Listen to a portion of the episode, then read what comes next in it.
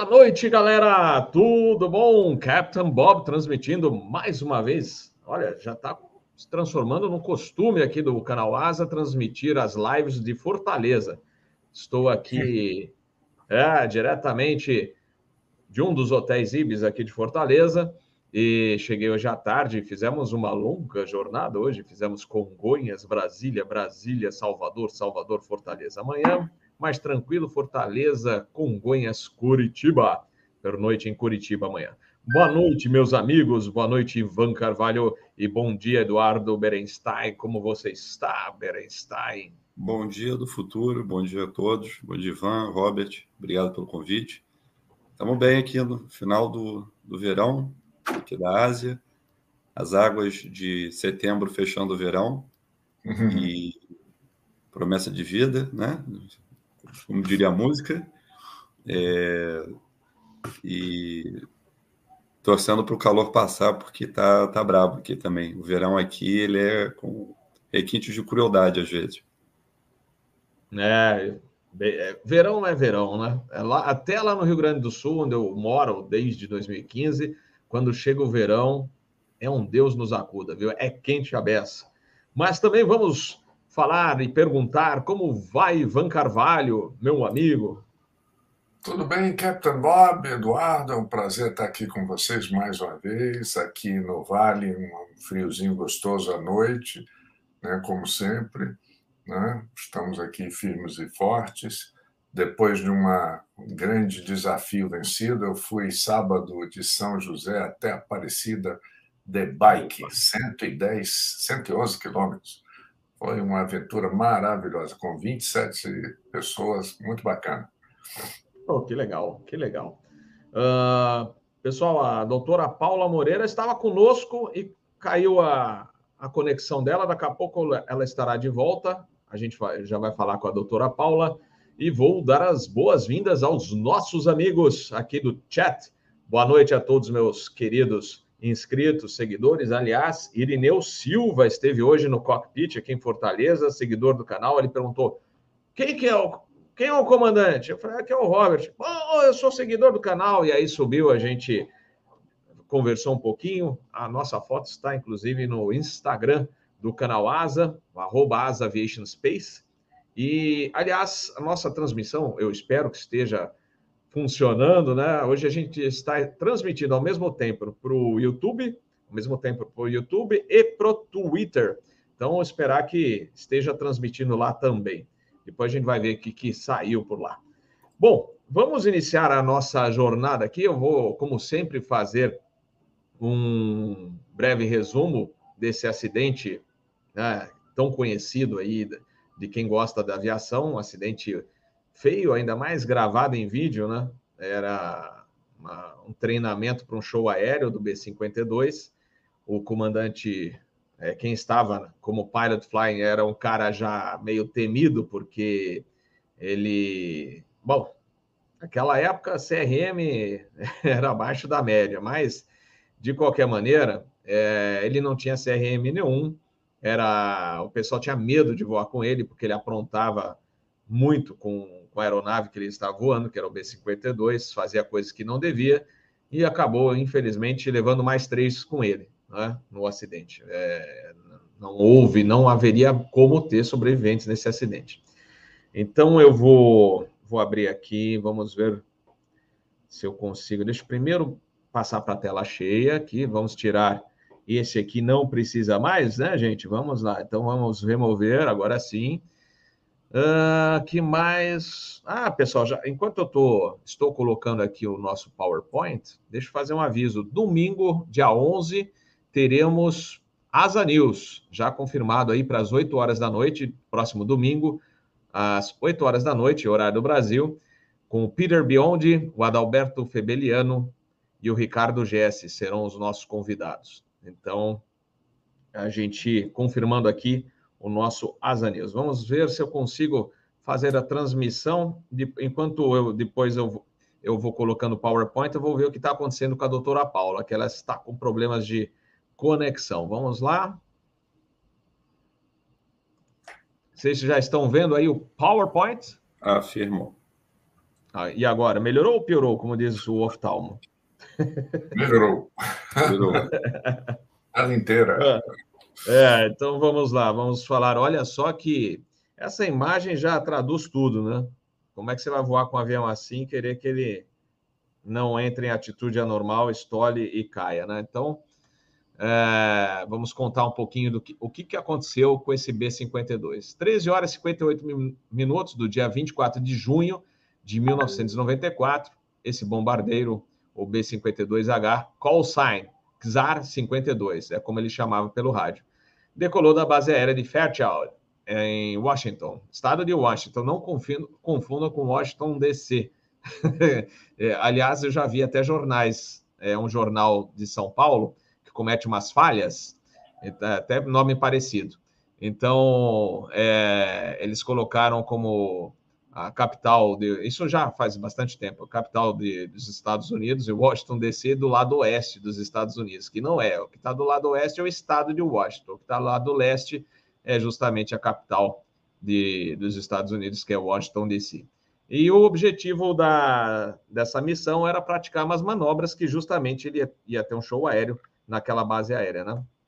Então, quem estava pilotando a aeronave era justamente esse indivíduo aí, é até chato falar, mas era conhecido lá como o cara que era temido, né? O tenente-coronel Arthur Bud Holland. Holland e o copiloto, copiloto em termos, porque os dois tinham a mesma patente, e na realidade o tenente-coronel, o Mark McGeehan, ele estava meio que de olho no Holland, porque justamente o próprio, vocês vão ver aqui no resumo, ele já tinha feito alguns reportes desse comandante, do, do Holland, uh, e falando, pô, esse cara tem que parar de voar, né? Não, não adianta porque vai causar acidente. E o pior, né? Ele morreu junto. Né? E aí, completando a tripulação, navegador de radar, tenente-coronel Ken Huston e o observador de segurança, coronel Robert Wolf. Não é o Capitão Bob, era Robert Wolf. Vamos lá. O Holland era conhecido então por ser um piloto habilidoso, porém também era temido no B-52. Por que, que ele era temido no B-52? Porque ele tinha que voar com mais gente né, no cockpit. Quando ele era piloto de caça, ele voava sozinho. No B-52, ele tinha que dividir o, a cabine. Só que ele costumava realizar manobras não programadas, né, em show aéreo, inclusive, forçando o envelope e a estrutura da aeronave. Aí, o tenente-coronel McGeehan queria justamente o Holland fora do voo e fez diversos alertas para a Força Aérea Americana, né, falando do comportamento inadequado do, do outro é, colega. Porém, ao invés da punição, ele só recebeu advertências verbais por parte de seus superiores. Então, não tiraram ele do voo e só falaram: ó, oh, não faz mais isso. Sabe como é, né? Sabe como é? Como é? A gente conhece essa história. Ó, oh, não faz mais isso, mas até a pessoa sentir na pele alguma punição, não vai, é, ele não vai seguir. É mais ou menos igual o pessoal que faz alguns absurdos no trânsito. aqui no Brasil e eles sabem que não vai pegar para eles. Se pegasse mais com multas, eles ficariam mais atentos, alguns motoristas. É a mesma coisa na, que aconteceu aí. Né? É, o, o, colega advertiu a, a Força Aérea, falou: ó, tem que dar uma punição mais. Deixar o cara fora de voo. Não, não precisa, né? vamos só ficar na advertência e aí deu no que deu. Uh, o XAR 52, aí voltando ao caso, estava voando junto com um KC-135 e os dois praticando as manobras, e o KC-135 veio antes para o pouso. Só que o avião demorou, o KC demorou um pouco para livrar a pista. Aí o que, que a torre orientou? Ele falou assim: olha, interrompa a aproximação, faz um 360 e, e aí você intercepta a, a final de novo. Só que, olha só, ele foi fazer essa curva a 250 pés só. É muito baixo. E um 360 é, ele já na, na, saída, quando ele abandonou a aproximação, que ele foi, foi, iniciar a curva pela esquerda, ele já abusou um pouquinho da curva, já deu, vocês vão ver no vídeo que ele deu um pouquinho de motor, justamente pelo abuso na curva que ele estava fazendo. E aí, quando foi reinterceptar a final, é que aconteceu o acidente, né? Lá, aí a, a fotinho, a, a segunda foto embaixo, olha já a atitude de, o avião estava entrando em 90 graus e você já vê o nariz descendo, já ele já estava indo para o chão, né? Então o Roland, abusou do, do B-52 e da sorte, né? Ele comandou a curva de 90 graus e levou a aeronave ao stall. Muito baixa, não teve possibilidade sequer de recuperação. Então, esse é o vídeo que a gente encontra na internet. A gente só vai colocar ele para vocês verem de novo é, bem o que, que aconteceu.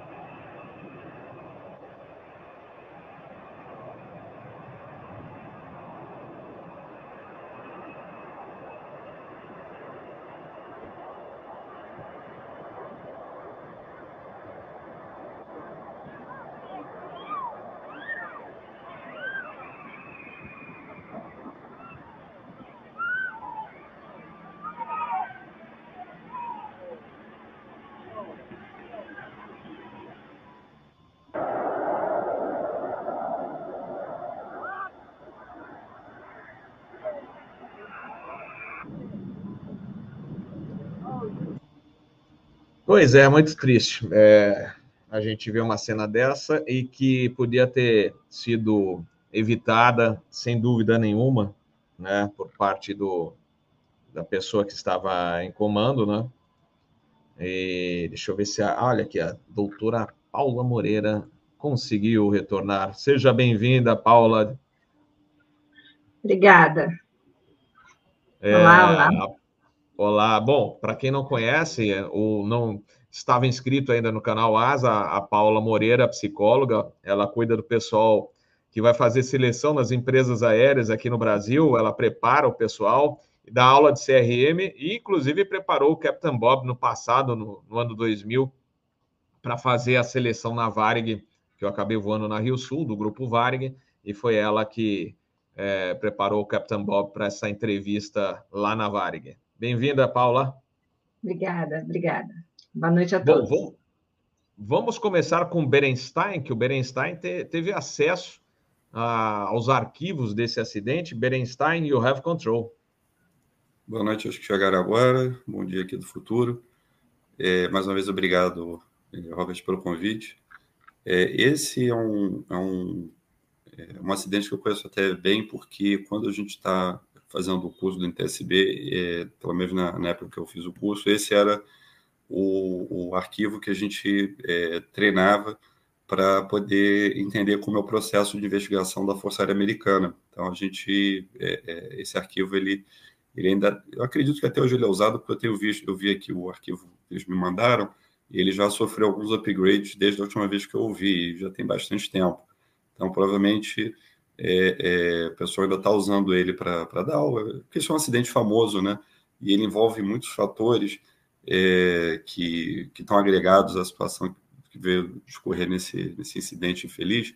Mas é, vamos falar um pouco do, do background do, do, do piloto. É, o, o, Roland ele era um cara que, quando ele entrou na Força Aérea Americana, ele sempre foi um dos melhores alunos da, da academia, ele sempre teve excelentes notas, ele tinha excelentes qualidades para ser um piloto de caça, ele conseguia fazer certos tipos de cálculo é, de cabeça, sem precisar fazer, usar calculadora ou fazer no papel. É, isso é, um, é, um, é, um, é, é uma coisa boa, porque o cara, quando é piloto, ele está numa situação que ele tem que fazer um cálculo rápido, ele chega ali e consegue desenrolar um, um, um problema matemático e, e achar uma solução. E isso também, é, o piloto de caça ele tem que pensar em 3D, ele não pode pensar só em duas dimensões. Se ele consegue ter uma visão 3D da, do que está acontecendo, ele consegue ter um voo melhor do que outros pilotos. E ele, quando entrou no voo, na, é, é na academia, ele já mostrava que ele tinha uma tendência a querer fazer coisas mais é, fora do envelope aerodinâmico do avião do que, do que os outros. Isso no início foi até bom para a carreira dele, porque os instrutores já viam: olha, esse cara vai seguir para a aviação de caça, ele vai ser um bom piloto de caça.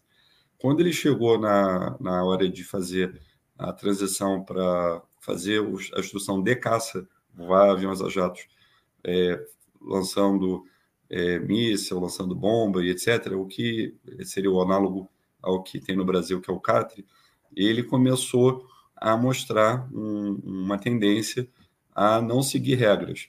Ele sempre tentava dar um jeito de fazer alguma coisa para conseguir o resultado que ele queria, mesmo que ele colocasse em risco a vida de quem estivesse voando em volta dele. E aí ele ganhou o apelido, que é um apelido normal que tem na Força Aérea Americana, de hot stick. E ele, tipo, como vem a história do, do, do Maverick no, no primeiro Top Gun, é um cara que é muito bom e ele se acha melhor do que os outros e a regra não se aplica a ele.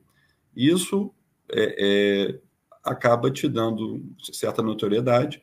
Alguns de seus chefes vão gostar disso, outros não vão, até um dia que ele, numa missão de treinamento, é, isso na instrução do caça, ele acabou colocando a vida do, da, da, galera que estava na esquadrilha dele em risco, porque ele tentou fazer uma manobra e aí o comandante da, da, da instrução falou assim, olha, isso aqui é demais, você está desligado da aviação de caça.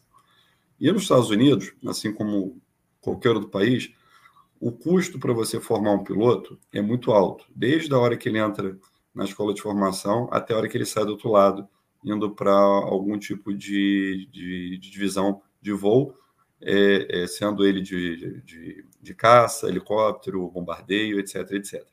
E aí é, deram para ele o avião que já estava morrendo na Força Aérea Americana, quer dizer, naquela época estava morrendo, porque até hoje o B-52 é que nem minha aposentadoria, toda vez que chega perto ela fica mais longe, e é, é, ele foi para lá como uma maneira de, tipo, a tua carreira vai ser enterrada nesse avião, a gente mais ou menos imagina que esse avião não vai estar voando nos próximos 10 anos e depois disso você vai pilotar alguma mesa em algum lugar. E o B-52 sobreviveu, e assim como ele, sobreviveu na carreira militar dentro da Força Aérea Americana. É, quando a gente chega na época da Guerra do Golfo, é, os Estados Unidos passa por uma situação é, que eles achavam que isso nunca mais ia acontecer, que é aquela coisa de vários aviões no dia em 91, quando invadiram o Iraque, é, foi um dos maiores eventos militares é, reais da história da, da, do século XX, porque você teve a Força Aérea Americana, a Marinha Americana, é, aviões da, da, Guarda Nacional Americana, é, França, Alemanha, é, se eu não me engano, Inglaterra com certeza, todo mundo fazendo missão de ataque no mesmo dia dentro do Iraque. Isso deu um, um banzé completo, porque isso foi um pesadelo entre esse espaço aéreo aqui está reservado ou não para jogar bomba do B-52, porque ele vai voar mais alto, então se estiver passando o avião embaixo, ele vai entrar na área de explosão. E isso tudo criou, depois da, da, do evento desse dia da invasão em 91, é, de que é, o B-52 ele já era unfit para a missão que ele foi desenvolvido, que era jogar bomba sobre território inimigo. E aí eles falaram: olha, o B-52 atrapalhou bastante a, as manobras dentro do Iraque, porque ele voa muito alto, ele joga bombas, às vezes, geralmente as bombas que ele estava já utilizando naquela época não são guiadas, são bombas que caem em free fall, eles vão chegar no alvo, pronto, acabou. E isso cria um terror para quem organiza o espaço aéreo, por causa dos aviões que estão mais abaixo atacando alvos com bombas inteligentes. Então, depois de 91, o B-52 meio que já estava com a sua sentença de morte para acabar. E aí é quando vocês vão ver que esse coronel Roland começa a aparecer com essas manobras malucas, porque até antes disso a gente não tinha nenhum relatório, a Força Aérea Americana é, não tinha nenhum relatório de coisas tão é, é, horrendas, assim, tão grotescas sendo feitas é, pela divisão dele e por ele. Então, é, se descobre na, na, na investigação isso tempos depois, de que ele estava fazendo essas manobras já há algum tempo, às vezes escondido, às vezes não tão escondido, para tentar provar à Força Aérea Americana que o B-52 ainda tinha uma sobrevida. Então, é, ele, ele começa a fazendo algumas manobras esquisitas num, num campo de, de teste da, da Força Aérea Americana, que é feito, que é usado para todo tipo de aeronave, e o stand é dividido em, em três é, níveis. um nível mais alto, que é onde o B-52 já está voando para lançar as bombas, um médio, onde os, os aviões de, de, bombardeio furtivo ou de é, que estão fazendo a missão de White Weasel, que é ir atacar os radares de, de defesa, estão indo para poder, nesse nível, abaixar e depois atacar. E os que estão voando mais baixo, fazendo o treinamento de, de, de evitar o radar.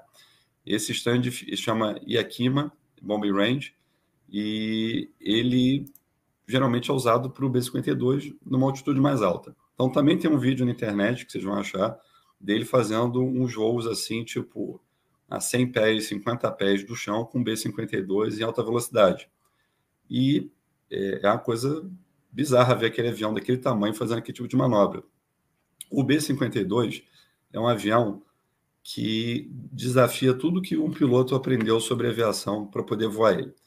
Ele, ele. ele é um avião que, quando saiu da forma, a Boeing falou assim: olha, vocês queriam um avião desse tamanho para voar desse jeito para fazer esse tipo de missão. Tá aqui. Só que é o seguinte: quando ele decola, ele não decola o nariz primeiro, ele decola a cauda primeiro. Então, o B-52 ele decola a cauda assim e o avião sobe assim. E você tem que aprender tudo que você aprendeu voando um avião convencional diferente no B-52. Então, ele é um avião muito arisco e muito complicado de voo. O manual dele é muito fácil. Você bota as potências, a, a motor em decolagem, você sobe, traz o motor para voo em cruzeiro, você chega num ponto de descida, bota os motores em, em idle, desce, faz um flare meio esquisito, pousa, joga ele no chão, acabou o seu voo. Esse é o manual de manobras do B-52. E o, o Coronel Holland, ele começou a fazer um, alguns ensaios de voo para provar de que o avião ainda tinha uma sobrevida maior e, e com isso a gente vê essa, é, é, essas manobras começando a, a, a nascer. E o, o, o, primeiro, o, o, primeiro vestígio disso é esses voos de, de é, é, eu não acabei de falar, é de low level, fazendo nesse campo de é, de testes, e depois disso ele começa a fazer os testes de fazer essa manobra dele vindo de lado, e depois a ideia do final da manobra é descer o nariz e fazer um hammer, um, fazer um, uma manobra de inverter o sentido do voo. Por que, que isso tudo estava acontecendo? Em 1997, o, B, o B2 e o avião, que é aquela asa voadora invisível, é, ia entrar em serviço. O primeiro voo do B2 já era em 89. Quando eles viram o B2 voando, eles viram que o B-52 ia morrer ali. O B-12 seria a nova, a, a, nova é, máquina de, de, de, bombardeio americana. E eles viram que eles não seriam levados para lá. Eles tinham que provar que o B-52 era um avião viável.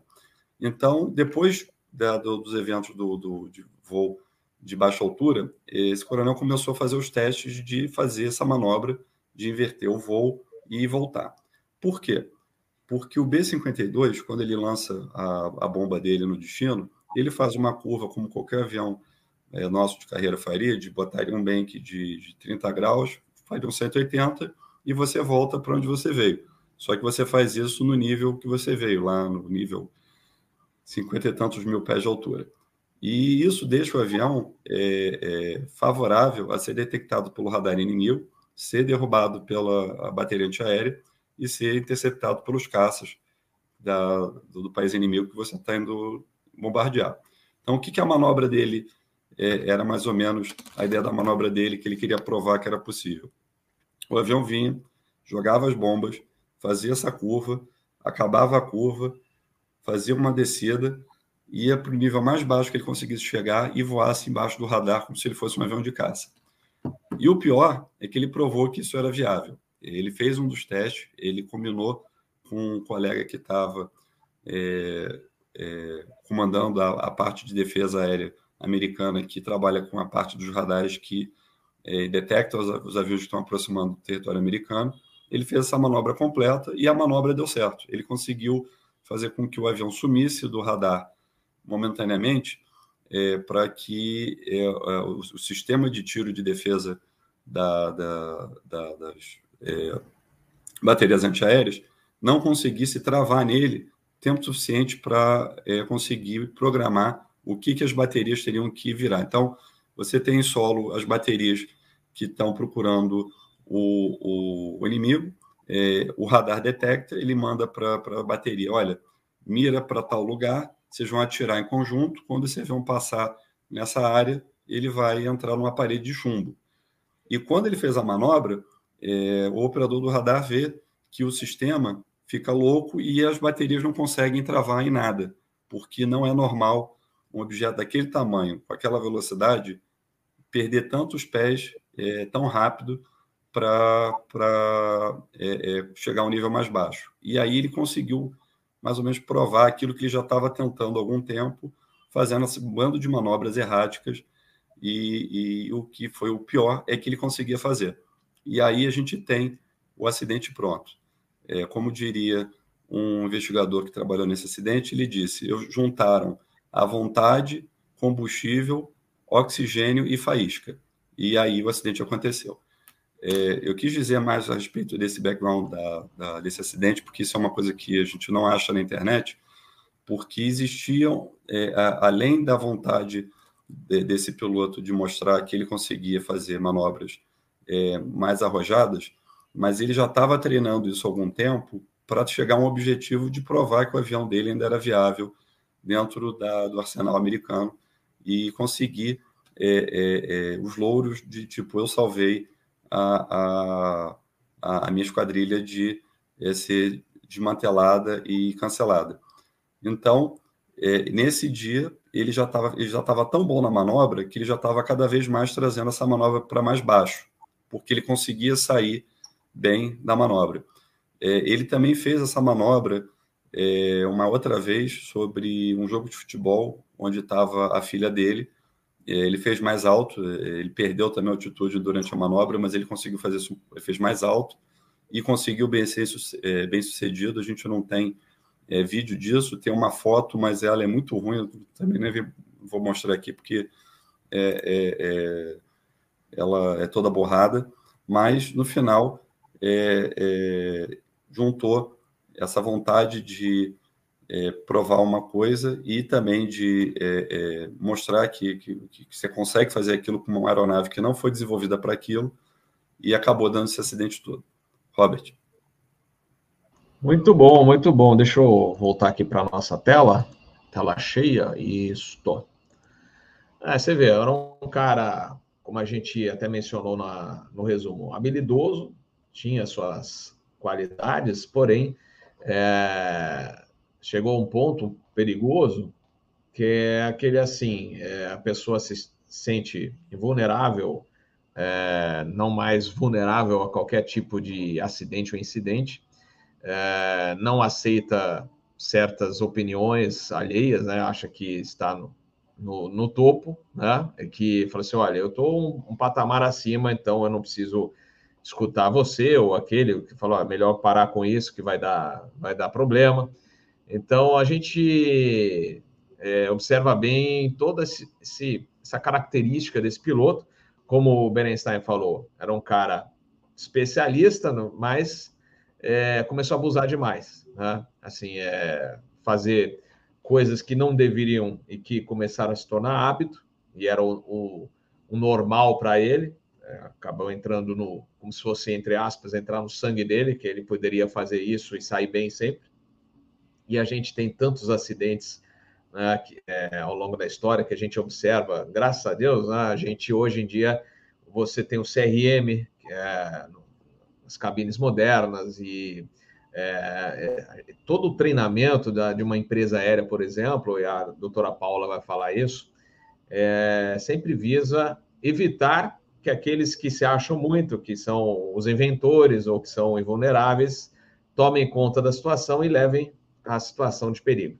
É, antes de passar para a doutora Paula, só lembrar que hoje, no, nos Estados Unidos, quando o piloto vai é, seguir para a linha aérea, ele tem que fazer um curso, que é o ATP-CTP. Ele então faz sala, é, curso em sala de aula, são quatro dias de sala de, sala de aula e mais três dias de simulador, é, para adaptar, é, porque assim, o piloto que por exemplo, vai passar, vem de uma linha aérea para outra linha aérea, às vezes já está acostumado com certas coisas, mas tem pilotos da aviação geral E tem os pilotos da Força Aérea ou da Marinha que estão vindo, que vão entrar na, na comercial, e eles são obrigados hoje a fazer esse curso. E aí, nessas aulas, eles dão aula de CRM, né, é, segurança de voo, eles pegam casos de acidentes e aí debatem em sala de aula. Então, isso é importante para justamente pegar essa turma, né, principalmente né, do, do, os militares que estão chegando, que às vezes o cara voa sozinho, não está acostumado a, né, não caça, de repente a começar a dividir, ou falar, vamos fazer, como é que a gente vai fazer aqui? Então, isso é, é super importante. Mas eu vou passar para a doutora Paula, justamente para você apresentar esse, esse tipo né, de, de não precisa ser só na aviação, é aquele cara que se sente, não, não, não, não acontece comigo, acontece com os outros, é, é. entre outras coisas, né? É, então é super importante você comentar e junto emenda na sua matéria o que você é especializada hoje, que é o CRM. É, é, eu costumo falar quando eu começo a trazer a questão do CRM é que o CRM ele não pode ser um um treinamento em sala de aula. É, o CRM ele tem que ser uma prática. Essa é a parte difícil do CRM. É, eu sempre digo, o que, o que faz, o que, o que provoca a modificação no ano não é uh, 16 horas, né? É, é, é, é, você internalizar aquilo e praticar, que é o que é complicado. Eu sempre falo, olha, você, uh, o médico endocrinologista, ele não te emagrece. O que emagrece é você ter consciência daquilo e no seu dia a dia praticar. O que não é fácil, porque quem está ali inserido é o humano que não é tão, tão, tão tranquilo, não é tão fácil de se lidar. Uh, com relação ao que aconteceu nesse acidente e o que acontece normalmente nesses casos, é que eu preciso explicar um pouquinho antes, né, para a gente entender uh, o, o porquê as pessoas tomam esse tipo de decisão. A gente precisa entender do humano. O fator humano, para mim, é claro, né, é a parte mais uh, nobre da operação e mais complexa. Né? A gente não vem com manual, a gente não vem com SOP, a gente não vem com, é, com procedimentos, a gente está sempre numa tentativa. Mas para que a gente possa entender o humano, a gente precisa entender quem toma a decisão, que é justamente o cérebro. Eu sempre falo disso aqui na sua live. Para que a gente possa entender o cérebro, a gente precisa entender que nós somos 95% de inconsciente.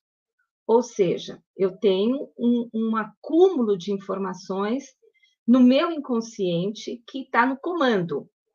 Nós chamamos o inconsciente de piloto automático, justamente fazendo uma analogia com todo esse sistema do, do, do, do avião.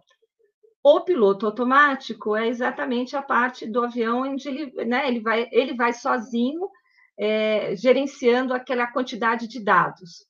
Se você perguntar para qualquer piloto o que, que é mais fácil, se é pilotar com automático ou com manual, ele vai dizer que é mais fácil o automático.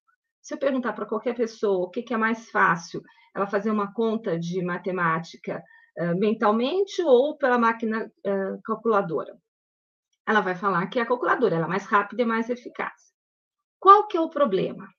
À medida que eu vou tendo alguns comportamentos, eu vou inserindo essas informações no meu piloto automático. Então, vamos imaginar a seguinte cena: é, eu sei que eu não posso dirigir é, usando o celular, tá? Então, essa é uma norma que eu tenho, não posso. Mas se eu estou dirigindo o celular, eu estou dirigindo o, o, o carro e toca aquela musiquinha do, do WhatsApp, e se tocou a musiquinha do WhatsApp é porque é alguém com quem eu quero falar, porque todos os outros contatos estão é, silenciados. Se eu pego aquele celular e leio, veja bem, eu tiro até o foco, né? E nada acontece, o registro que foi para o meu automático é que nada aconteceu, apesar de eu ter transgredido uma regra. Eu violei e deu certo. é, é, eu não tenho como controlar essa informação. Essa informação saiu para o meu, foi direto para meu código de, de, de tomada de decisões. Então, o que, que acontece? Eu faço isso uma vez, faço isso duas vezes, faço isso três vezes, faço isso quatro vezes, e ele vai sempre registrando e acumulando de que você pode fazer aquilo, que aquilo dá certo. A síndrome do super-homem, ela vem deste acúmulo de informações que passam para o inconsciente de tudo aquilo de errado que deu certo. É assim que funciona.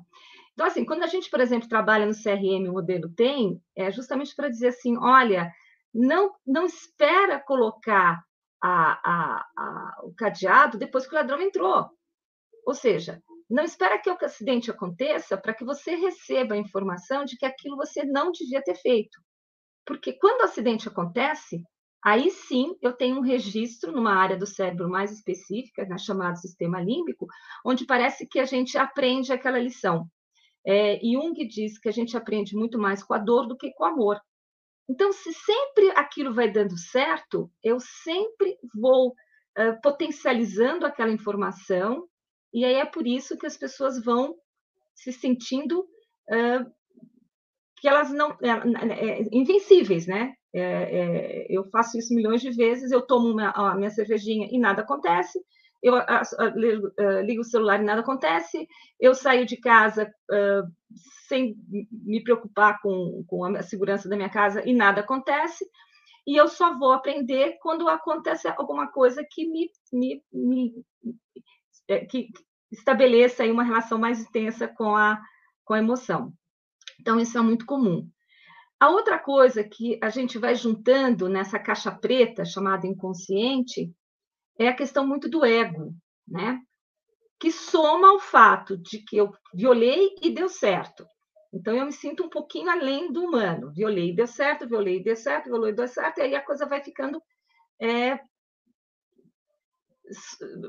mais é, potencializada. Soma-se a isso o fato da pessoa ter um ego uma vaidade, que para mim é um problema sério, eu digo que a vaidade é um dos grandes buracos ali do queijo suíço do James Reason, né? Porque uh, a pessoa que está nesse estado, né, que se sente superior ou que se sente é, com, com, essa necessidade de aplauso, ela vai, ela vai somando, ela, ela vai colocando esses componentes na equação, e isso vai virando uma ameaça. É, essa ameaça é que é um perigo, porque eu tenho a, a, a vaidade, tenho a sensação de que eu tenho todo o poder do mundo, né? Porque são duas coisas que se juntam, né? Um quebra nessa quebra-cabeça, e eu vou então é, achando que eu sempre posso mais, porque o vaidoso ela tem essa sensação, né? De que ele pode, que ele é, ele está acima da média e que isso vai gerar uma uh, um, uma sensação de uh, aplausos e de que, nossa, você é demais, e isso vai. É, uma, é uma, um ciclo vicioso, a coisa não para mais. É, uma, é, é, é se autoalimenta, né? Eu violo, eu, eu me sinto mais. É, o meu ego inflama, e aí eu quero violar mais, e aí é um, é um vício, é um vício, é um ciclo. A gente vai, vai, vai se autoalimentando. Isso é muito comum na aviação. É, tem um, um, estudo muito interessante de um livro chamado Por que Cometemos Erros, que mostra quais são as duas profissões que têm mais problema de ego é, e vaidade: piloto e médico. Né? E é justamente aí que mora o perigo. Robert. Perfeito. É, lembrei do Doutor Estranho você lembra como ele era antes do, do acidente dele? Era aquele cara que não aceitava. É, né? Fala assim: eu sou o poderoso aqui. e a mesma, é como você falou de médico, eu lembrei do, do, do lá do seriado, não, do, do filme, né? E, e mostra bem esse perfil, né? Que o cara se sentia acima do, do de todos, né?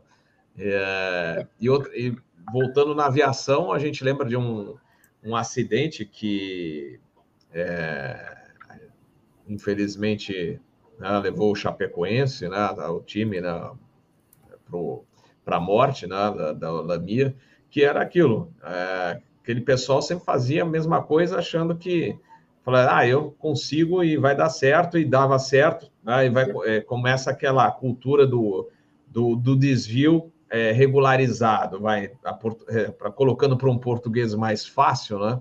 É um desvio é, comportamental, desvio é, que leva ao perigo, só que assim é, ele estabelece como se fosse um padrão e que para ele, para quem tá, está envolvido, é, é, como se fosse normal, né? Então, assim, é, realmente é complicado. Né? É, nesse, nesse livro é muito interessante porque é, eu sempre falo, o problema do CRM é que eu preciso praticar o CRM, ele não pode ser um, um, um treinamento, é, e você precisa acreditar naquilo. A, grande problema do CRM, justamente porque a gente fala do humano, é que uh, é muito difícil que a pessoa entre em contato consigo mesmo.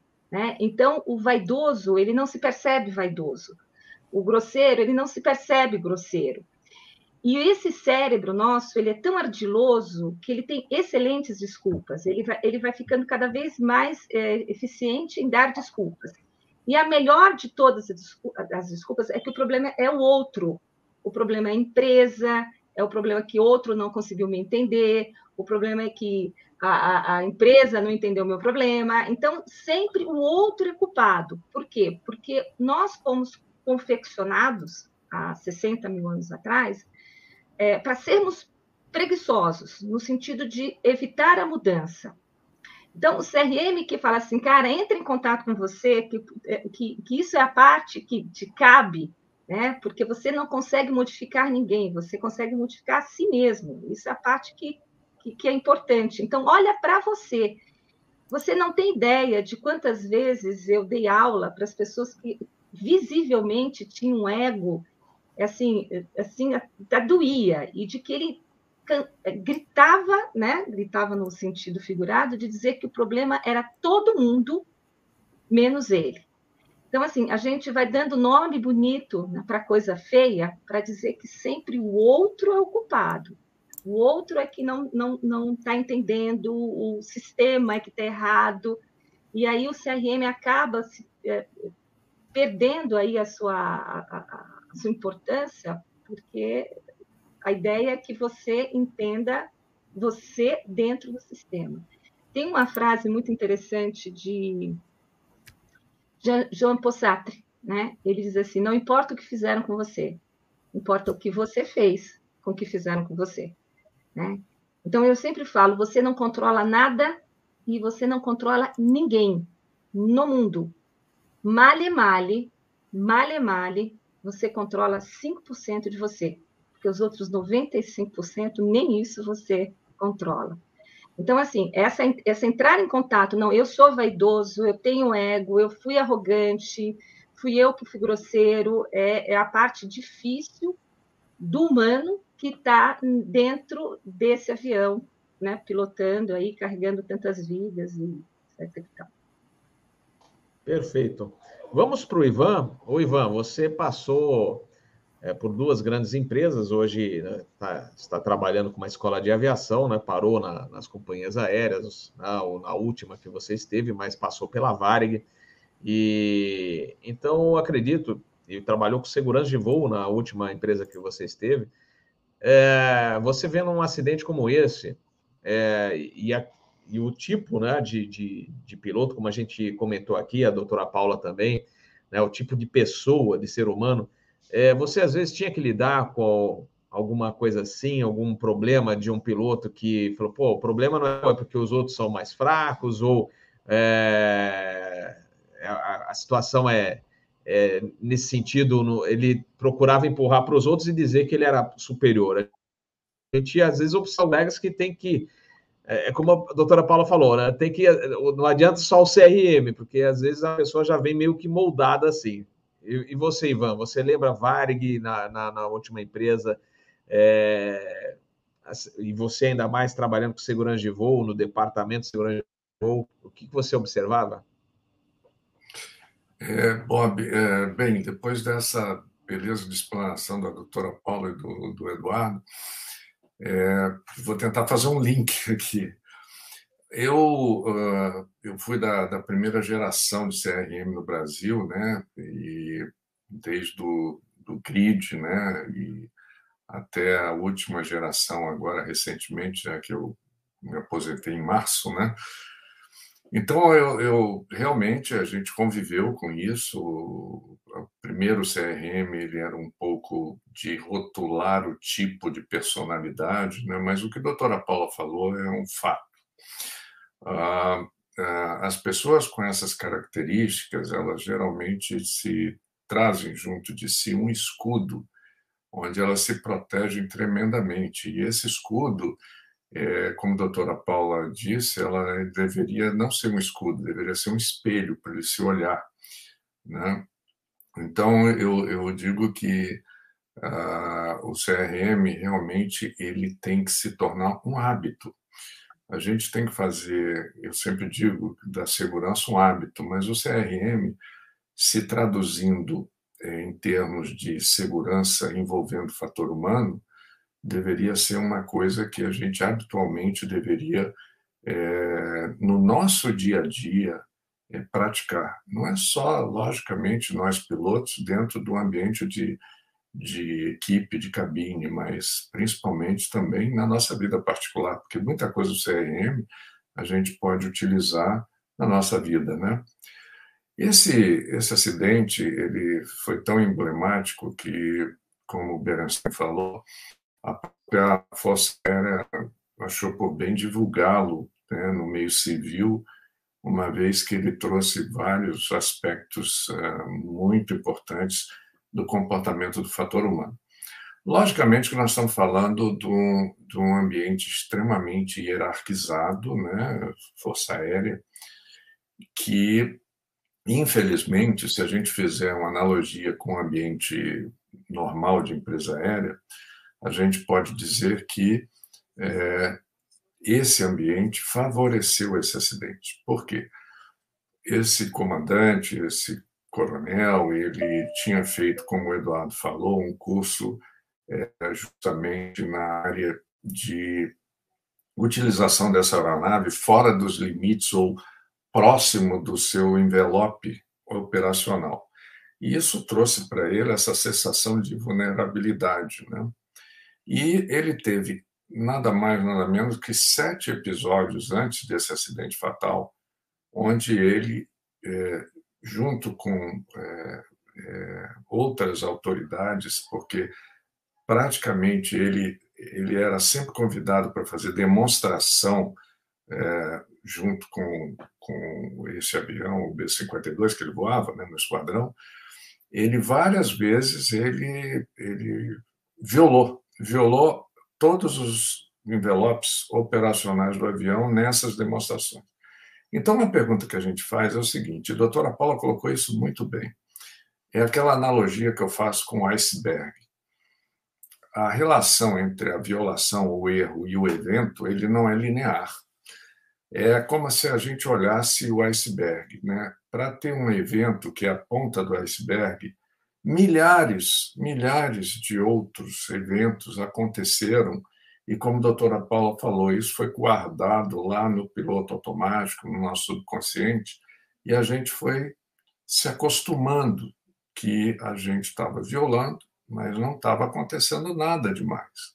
Então, isso traz essa sensação de que, poxa, não é tão grave assim. Né? Ah, ao longo desse período entre quando ele começou a praticar esse tipo de coisa, até para querer demonstrar a capacidade do avião, uh, alguns, algumas autoridades acima dele né, conseguiram até chamá-lo a atenção, mas isso nunca foi uh, para os recordes dele.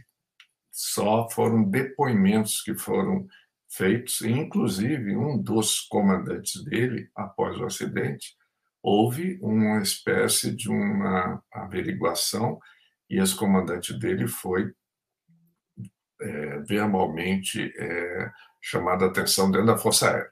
Só para vocês saberem que houve, pós-acidente, uma investigação também sobre o fator organizacional. É isso que eu quero dizer. Hoje em dia, a partir de 2004, 2000 e, a partir de 98, quando Scott Chappell e o Reagan começaram a estudar um pouquinho ah, tudo que envolvia os fatores humanos, né, com relação a acidentes, né, ah, os fatores ah, organizacionais começaram a ser vistos como pré-condições de atos né, dentro da organização. A Lamia, o Captain Bob colocou como um exemplo maravilhoso, teve no fator organizacional um fator contribuinte enorme naquele acidente. porque Era hábito daquele comandante que fazia parte da alta administração da empresa sempre voar com o mínimo de combustível. Né? Por quê? Porque havia aí um interesse econômico né, da própria empresa de fazer né, o máximo com o mínimo. Né? Então, isso foi criando dentro da própria empresa, né, quer dizer, houve um fator organizacional que começou a motivar as violações internas cometidas por um elemento humano. Né? Então, é, o que falta aí? A gente vê que talvez uma supervisão é, é, mais ativa dentro da organização pudesse ter é, evitado isso. No caso da, da do acidente, é, nós estamos falando de um regime militar. Né? Então, esse comandante deveria ter sido afastado do voo no momento em que ele começou a demonstrar essas sucessões de violações ao envelope operacional da aeronave. Então, uh, é um, um, acidente que, apesar de ter ocorrido em 1994, traz para a gente lições muito importantes em termos de ensinamento do como o fator humano ele se comporta dentro mesmo das grandes organizações, como são as empresas aéreas hoje em dia. Com certeza, a, a cultura da empresa pode influenciar muito fortemente no comportamento humano. Né? E para isso a gente precisa, como a doutora Paula falou, é, ter nos pilares do CRM é, uma cultura que a gente possa praticar. Não é só ir lá fazer uma aulinha e achar que, né, ou dizer assim, vamos, vamos fazer um CRM aqui. Muita gente confunde CRM com briefing, com tem uma série de confusões que o pessoal faz na cabeça. CRM tem que ser vivenciado diariamente no ambiente de cabine, no ambiente corporativo, porque hoje ele é corporate, né? porque uma canetada do financeiro influencia tremendamente no nosso comportamento lá na ponta. Então, eu acho que se eu puder estar fazendo esse link entre o que a doutora Paula falou e que o, que o Marcelo falou, acho que esse é um ponto que a gente deve olhar com muito cuidado, porque apesar de ter sido em 94, ele traz lições para o dia a dia de hoje. Perfeito, Ivan. É, aproveitando aí o gancho, o Anderson falou para a gente lembrar o pessoal que não está acostumado ou não é da aviação quer aprender um pouquinho mais, falar do CRM, que nasceu como Cockpit Resource Management, que é justamente depois de alguns acidentes onde é, o comandante faz, executava procedimentos e ninguém é, barrava, entre aspas, certas coisas que levariam ao acidente, né, ou é, houvesse uma maior interação, uma, uma conexão entre os tripulantes a bordo, né? que é o caso, a gente até já, já mencionou esse caso aqui no, no canal ASA, que é o acidente do DC-8 da United, onde eles tinham problema de indicação de trem de pouso, e tanto o copiloto quanto o engenheiro de voo estavam de olho no combustível, mas não, não chegavam para o comandante e olha, para tudo, vão para o pouso que está acabando o combustível. E ele é, com a atenção voltada apenas para a situação da indicação de trem de pouso, e ninguém fala, chegou né, para ele com, com, é, com força né, na, de, de, de, persuasão e falou assim: comandante, chega, olha, a gente vai cair. Né? Então, depois desse acidente da United, é que eles estabeleceram, falou, não, vamos parar, que tá a gente precisando de fazer, fazer algum curso É, curso é até chato a gente falar, porque é, a gente faz na empresa era um curso de CRM, mas é, na realidade a gente está só é, mais é, um, para a gente lembrar, exercitar, né, lembrar de acidentes ou exercitar é, é, exemplos ou lembrar de exemplos que a gente possa trazer do dia a dia é, para o debate em sala de aula. É, então, ele nasceu como Cockpit Resource Management, ou seja, vão, vão ver, vão melhorar esses recursos do cockpit, né, da cabine, que, que eram os tripulantes técnicos, para ver o que, que, eles podem fazer para interagir melhor, né, para eles interagirem melhor entre eles e evitar acidente. Depois foi evoluindo, né? Aí chegou na, nos comissários e hoje, como o comandante Ivan falou, é a corporate, ou seja, eles perceberam que envolve tudo, né? Tá, está tudo interligado na aviação, ou seja, é, não é só o piloto e o copiloto, o comandante e o copiloto. É, você tem os comissários, tem a manutenção, nossa, que às vezes dá uma ajuda excepcional para quem está lá no, no, cockpit. Ele fala: olha, eu tenho eu observei isso, ou está acontecendo isso, é uma informação super importante. Então, hoje você tem a liberdade, o, o, nosso amigo da manutenção tem a liberdade de chegar para a gente e falar: olha, comandante, com licença, posso falar um negócio? Lógico, é, deve, a gente fala deve, e aí ele passa essa informação. Os controladores de voo entram nessa, né? apesar de a gente falar corporate, mas os controladores de voo também participam da, da segurança de voo né? Nesse, nessa troca de informação.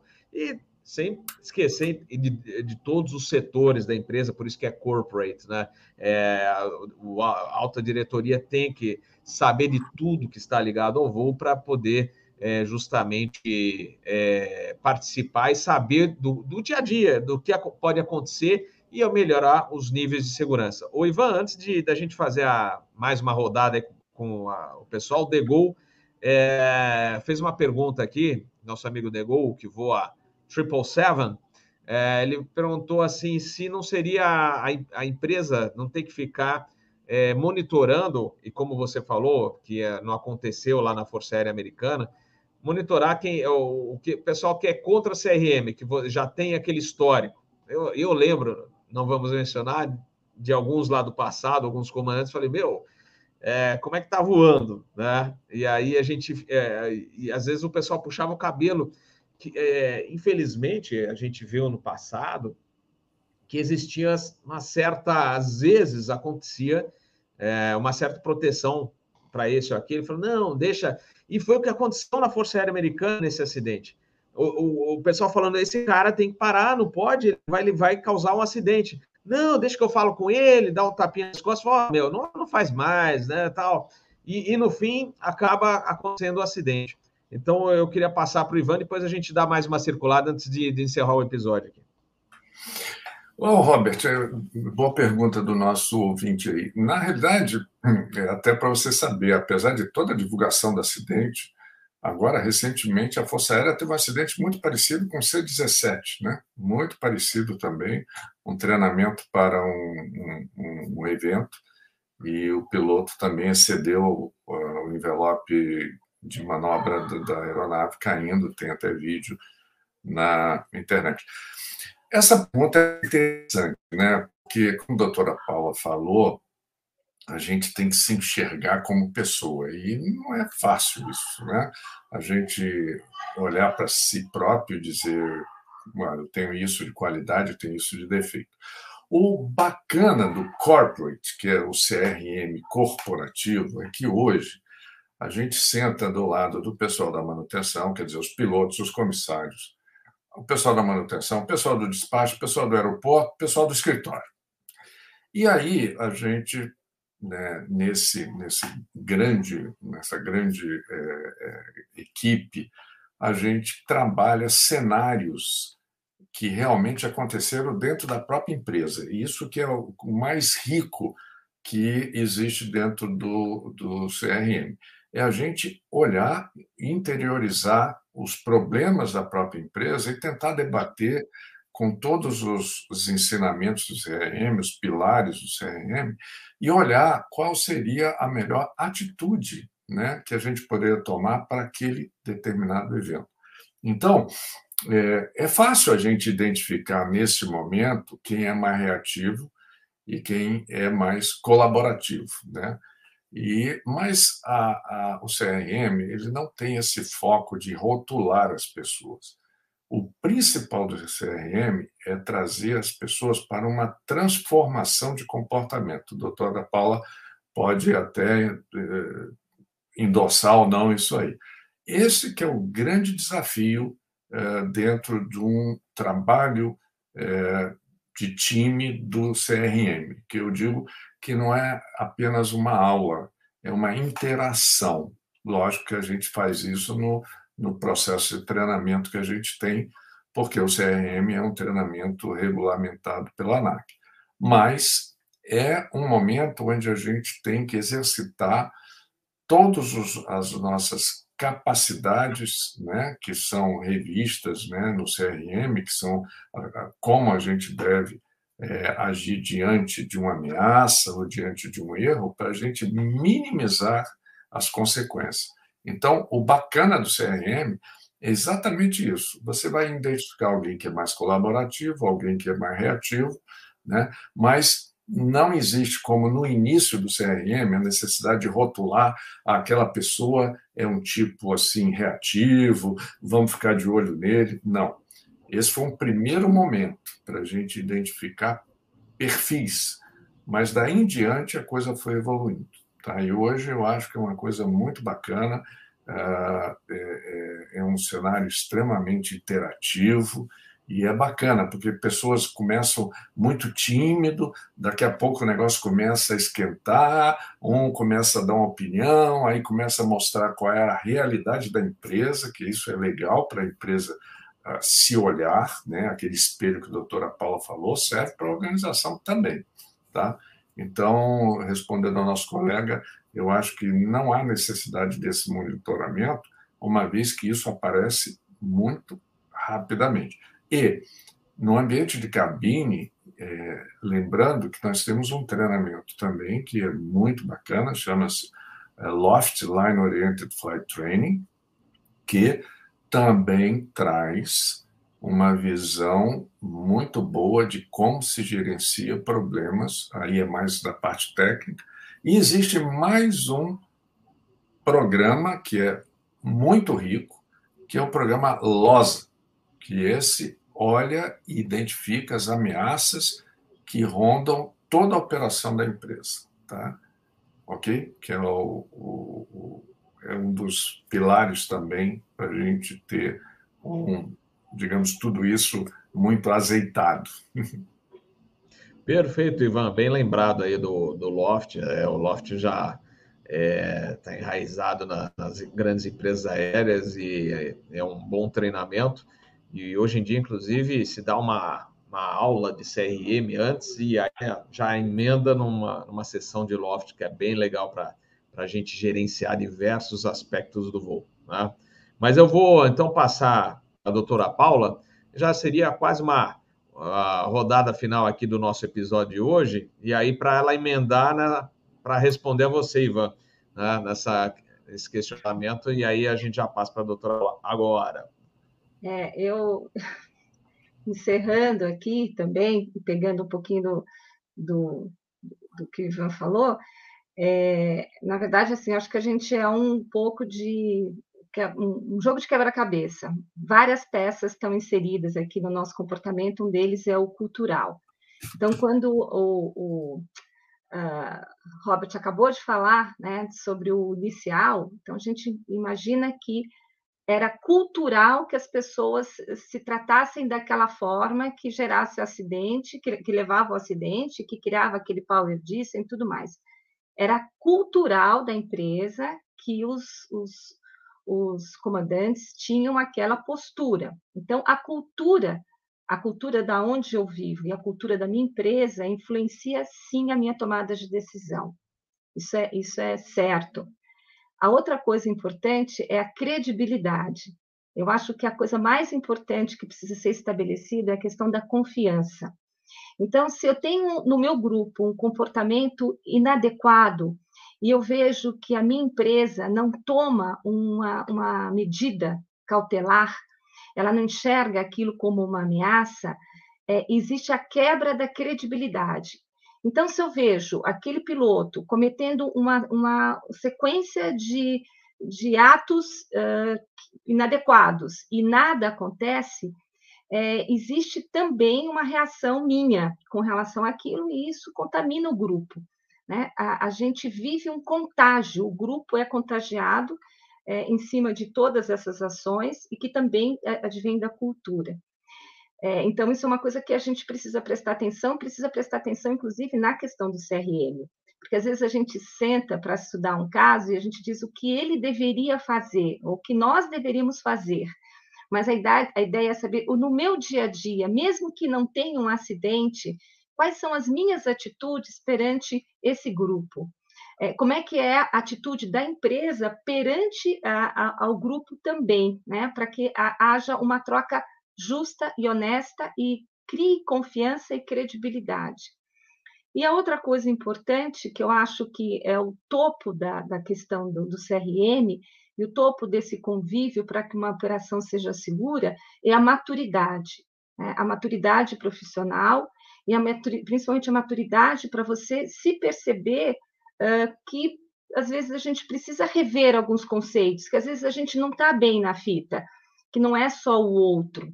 Então, todas essas coisas precisam existir para que esse voo seja seguro, para que, porque é, é, é, possibilite também um voo com um, um nível menor de estresse. Então, o voo seguro ele começa antes do voo, ele começa no briefing, começa no tom com que aquele comandante se apresenta, no tom com, aquele, com, com aquele grupo se apresenta. É, isso pode interferir no, no, no voo, né? Na, na, baixa consciência situacional. Então, as coisas elas vão se, elas vão se é, é, ligando, né? Uma coisa não está isolada na outra. Mas eu acho, sim, que a, é, esses comportamentos inadequados precisam ser vistos pela, pela, por, por quem é de direito, para que isso gere aí uma, uma, uma, uma credibilidade do grupo.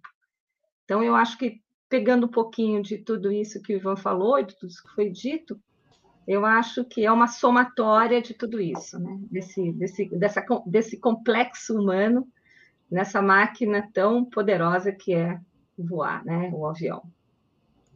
É muito é bom, muito bom. É, só respondendo o Inheco, ele está comentando que ainda existe né, esse tipo de problema.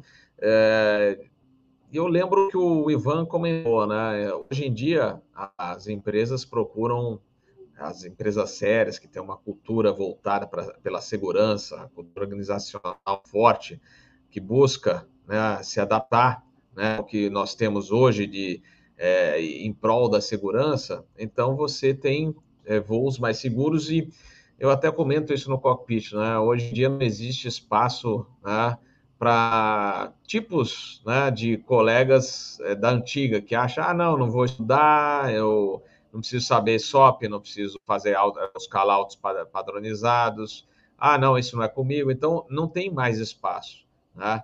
Principalmente se a empresa aérea é séria e tem é, procura justamente é, incentivar né, o, a prática né, de, é, de, da parte de segurança de voo, né, no que tange a, a, a parte de treinamento, é, a to, toda a cultura da empresa é voltada para o aumento da segurança de voo. Então, se a empresa não é, está modernizada né, e, e, e, segue o que hoje é o que a, os moldes que você busca no mundo, né, em prol da segurança de voo, você é, é, muito difícil hoje você ter alguém é, que você logo vê qual que é a peça que não está legal, né? E, a, e, não tem futuro. A gente fala hoje na, no cockpit, esse aí não vai ter futuro na empresa se continuar. E, é, e acontece, infelizmente, infelizmente acontece, porque quando existe uma crise, qualquer coisa, são os primeiros a ser cortados, porque já existe um monitoramento, fala assim, olha, não está dando. Então, precisar, precisar, é, precisar cortar, passar o facão, infelizmente, é, é, essa turma aí, não, não, não acreditem que ah, eles não estão de olho, estão de olho, eles sabem que né, quem não está no perfil do que eles esperam de um bom profissional hoje. Né? Então, é, tem, tem uma fala muito interessante de um livro chamado Fora de Série, e no capítulo 7 ele faz uma análise de algumas análises de acidente aéreo muito interessante. E tem uma fala nesse, tem uma frase nesse livro que eu acho muito legal. Normalmente eu começo no CRM falando sobre isso, sobre essa questão da maturidade profissional, né? E ele diz assim, que se o cockpit ele foi confeccionado para ter duas pessoas, ele precisa de duas pessoas. E que então, dependendo da forma como eu falo com meu parceiro, eu perco esse cara. E aí eu estou, eu estou no estado indesejado. Então eu não preciso gostar desse cara, mas eu preciso ser maduro o suficiente para entender que eu preciso dele para poder voltar para casa. Isso é maturidade profissional. Dependendo da forma como eu falo com meu parceiro, eu perco esse cara. E eu estou, então, em estado indesejado. Isso é maturidade, isso é CRM. Perfeito. Ivan, você ia comentar também? Não, é só para é que eu, que eu achei que a doutora Paula falou, falou muito apropriadamente. É, na realidade, quando eu quis dizer que não há necessidade de fazer um patrulhamento, é porque é, essas frutas que não são muito boas, elas aparecem rapidamente dentro da empresa, né? E, logicamente, a empresa olha alguns fatores comportamentais. Mas eu queria lembrar que agora mesmo foi notícia mundial, o nosso colega Paulo Martins ressaltou, é um, se eu não me engano, na Air France, entre houve uma o, o comandante e o copiloto entraram em vias de fato, né? Então, realmente, é o que a doutora Paula falou. O modo com que você age, o modo com que você traz a sua tripulação para junto de você, pode ser uma coisa assim agregadora, mas se você não tiver um comportamento adequado, você passa a ficar sozinho, com uhum. certeza. Então, é, é, é só ressaltando. Muito bom, Ivan. Vamos passar para o Berenstein, falou bastante no início, mas para a gente ir encerrando esse episódio, depois eu tenho alguns recados aqui antes da gente finalizar. Vou passar para o Berenstein para suas considerações finais, que a gente acha que é, abordou bastante né, essa questão né, do, acidente do B-52, que é um acidente na área militar, mas que remete aos, aos voos comerciais. Né? Então, você apresentou muito bem toda a questão envolvendo né, esse piloto em comando do B-52, e aí a gente chegou na área, na parte comportamental, que era o, o foco principal é, da nossa live de hoje, Segurança de Voo. Berenstein, suas considerações finais e os nossos agradecimentos aqui do canal Asa. Como sempre, eu, eu faço os meus elogios tanto para você aqui também, que é, o seu conhecimento também é fantástico, né? Muito legal, parabéns. Obrigado, Robert.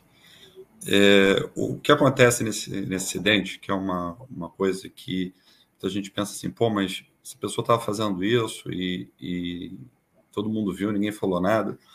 É, tem alguns fatores que, que tem que ser analisados. É, a época, assim, eu sei que é um acidente relativamente novo, mas a aviação, a cada 10 anos, a gente tem grande mudança, a gente tem introdução de novas ferramentas de, de monitoramento, de, é, é, de, desenvolvimento de cultura e etc, etc. Então, é, a, a, a, década de 90, ela ainda é uma época que a gente ainda está vendo o CRM, que era da época de 80, acontecendo.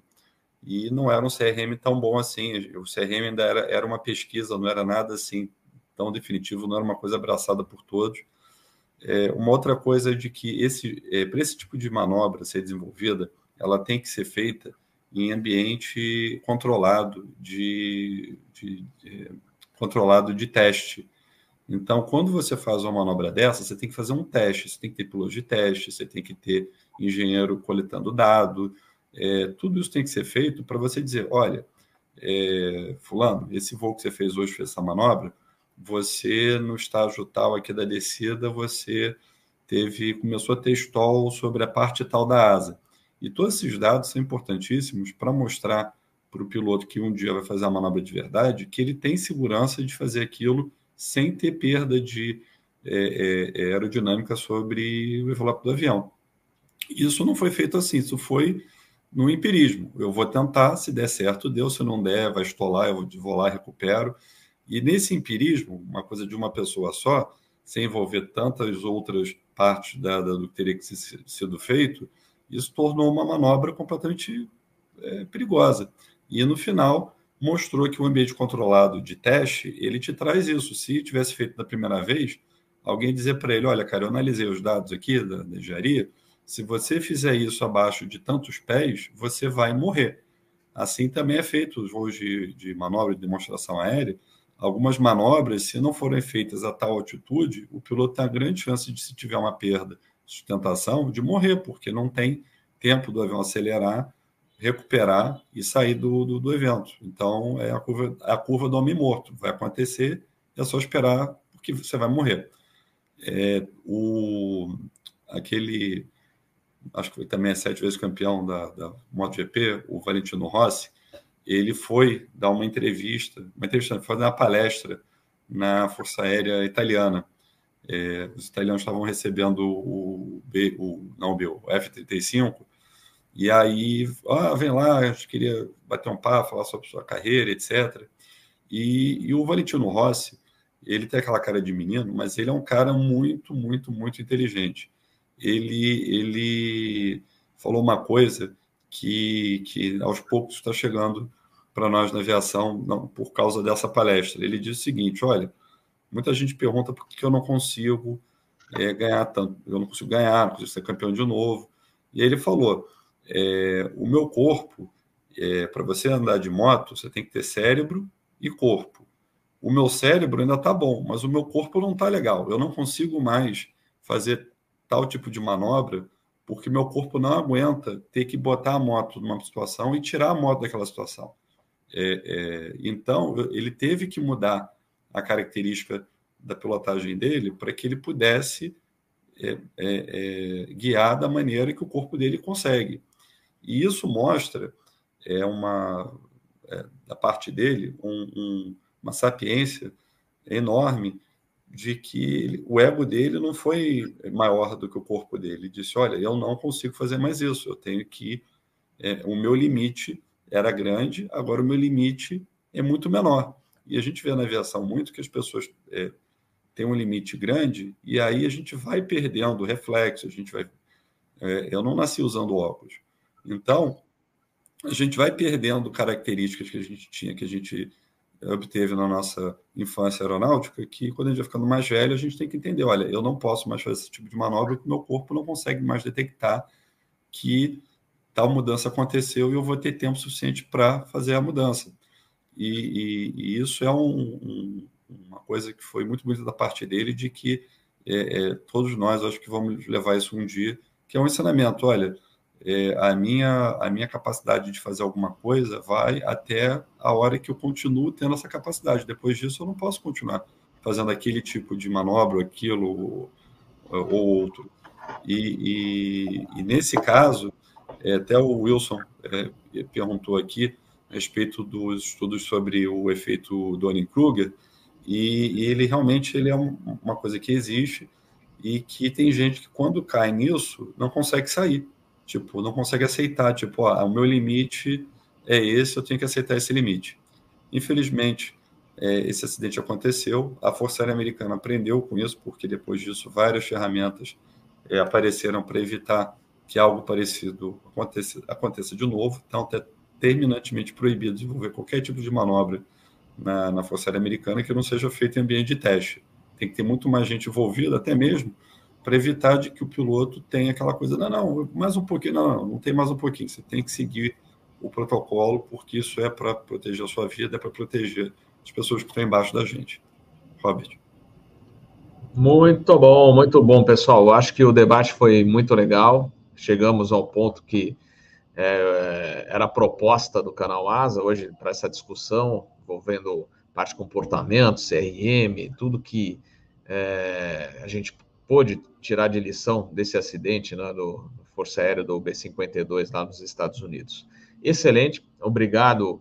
Queria já agradecer aqui a doutora Paula Moreira, é, excelente explicação. O Ivan Carvalho, meu amigo Ivan Carvalho, também de longa data, né, nossa amizade aí desde a época da Varg. E o Brenstein também, eu vou passar cada um de vocês é, para as uh, últimas considerações queria passar um recado. É, 22 de outubro, ó, o pessoal está aqui é, é, alertando que nós teremos no dia 22 de outubro um almoço né, é, do Dia do Aviador lá em Porto Alegre. Então, é, teremos a presença de vários amigos lá, né, uh, prestigiando. Eu queria até que o comandante Fábio, Fábio, enquanto eu passo aqui para os outros, né, para a gente fazer as considerações finais, escreve aí ou em eco, fiquem à vontade, passem as coordenadas para quem quiser é, participar lá em Porto Alegre, né, justamente desse almoço do dia 22 de outubro. E eu estarei também né, com uma galera em São Paulo, no dia 17 agora, 17 de setembro, em São Paulo, na Chaves Pizzaria. É um sábado, a partir das 7 horas da noite. Quem estiver livre é, pode aparecer lá. Eu só peço a gentileza de vocês, se puderem mandar um e-mail, né, canal asabrasil.hotmail.com canal asabrasil.hotmail.com ou no Instagram do canal Asa, que é arroba Space, é, confirmando a presença de vocês, porque aí eu faço, tem uma, uma lista e eu consigo também é, coordenar com o pessoal da pizzaria. Então, dia 17 de setembro, é, sábado, não o próximo, o outro, é, nós vamos ter essa pizza em São Paulo, na Charles Pizzaria, a partir das 7 horas da noite. E no dia 22 de outubro, o almoço lá em Porto Alegre, com o pessoal da aviação também para comemorar a chegada do Dia do Aviador. Então, tem esses dois eventos seguidos em setembro e outubro para reunir a galera é, em São Paulo e também em Porto Alegre. Relembrando, então, como eu comentei no início, próxima live nossa é domingo, né? domingo agora, a partir das 8 horas da noite. Então, Asa News com Peter Biondi, o Adalberto Febeliano e o Ricardo Jesse. Bom, vamos lá, as considerações finais, passando as damas primeiro. Então, a doutora Paula suas considerações finais. Bom, eu vou terminar com uma frase de uh, Jung, que eu gosto muito, que ele diz assim, que enquanto você não tornar consciente o seu inconsciente, ele vai mandar na sua vida e você vai chamar isso de destino. Então, é para a gente pensar um pouquinho nas partes que talvez não sejam tão boas nossas, para que a gente se torne um humano melhor, numa aviação melhor. Obrigada, Robert, pela oportunidade, sempre uma honra e boa noite a todos. Muito bom, doutora Paula. E a gente espera contar com a sua presença em, em outros episódios aqui de Segurança de Voo. É, como sempre, muito bem-vinda. Muito obrigado mesmo. Comandante Ivan Carvalho. Estamos sem som? Bem, é... Agora Robert, primeiro eu quero agradecer a oportunidade de estar aqui é, compartilhando com a doutora Paula e, e o Eduardo esse, esse debate bacana sobre um acidente que, apesar de ser em 94, ainda traz é, grandes ensinamentos. É, eu acho que, como mensagem final, seria: vamos fazer do CRM um hábito né, do dia a dia das nossas operações, tá bom? É isso aí. Foi um prazer, Captain Bob. Vou ver se eu compareço na pizza esse ano lá. Tá bom? Opa! É muito bom. Vamos aguardar. Eu já vou colocar seu nome na lista, hein? Quiser. Vai lá, vai lá. Trazer também mais gente, fica à vontade. Eu vi que o Ian está aqui, mas eu não sei se o, o Ian, eu lembro da nossa época do projeto GPS lá na, na Varig. Eu, eu já, já avisei o John Longo, eu não sei o Ian se se ele está pelo Brasil, também para dar um pulo lá, para a gente reunir a galera lá do, do velho uh, projeto GPS lá. Então é, seria bem legal. Isso aí. Isso aí. Show de bola, Ivan. Espero então encontrá-lo na, na pizza no dia 17 de setembro. Berenstein, só, a única ressalva aqui do pessoal, de alguns aqui com, com relação a você foi a sua camisa. Mas o resto, tudo perfeito. O que eu posso fazer? É, é é, é, isso é intriga da oposição, mas o Flamengo está bem. É verdade, então, é verdade. É, voltando ao assunto, é, gente, infelizmente, assim como está no relatório, eu acredito que essa é a, é a melhor analogia do que aconteceu. Você juntou gasolina oxigênio, faísca e vontade de fazer alguma coisa. Isso tudo junto é, acabou gerando esse, esse acidente. É, a gente não voa para a gente, a gente voa para os outros, porque a gente tem é, colega sentado do lado, gente sentada atrás, gente embaixo da gente. É, eu sei que o, o, voo militar ele é diferente do, do voo civil, mas no final das contas, vida é vida, a gente tem que protegê-las de qualquer maneira possível. É, esse excesso de confiança acabou é, gerando esse acidente, isso acabou gerando um ensinamento. A gente tem um vídeo, esse vídeo ele é bem impactante, até hoje a gente vê isso de novo, sente um, um frio na barriga, se imagina, tinha gente dentro daquilo, e eu sei que é, é, hoje a, a chance de acontecer isso é muito menor do que do passado, então alguma coisa a gente aprendeu. Obrigado.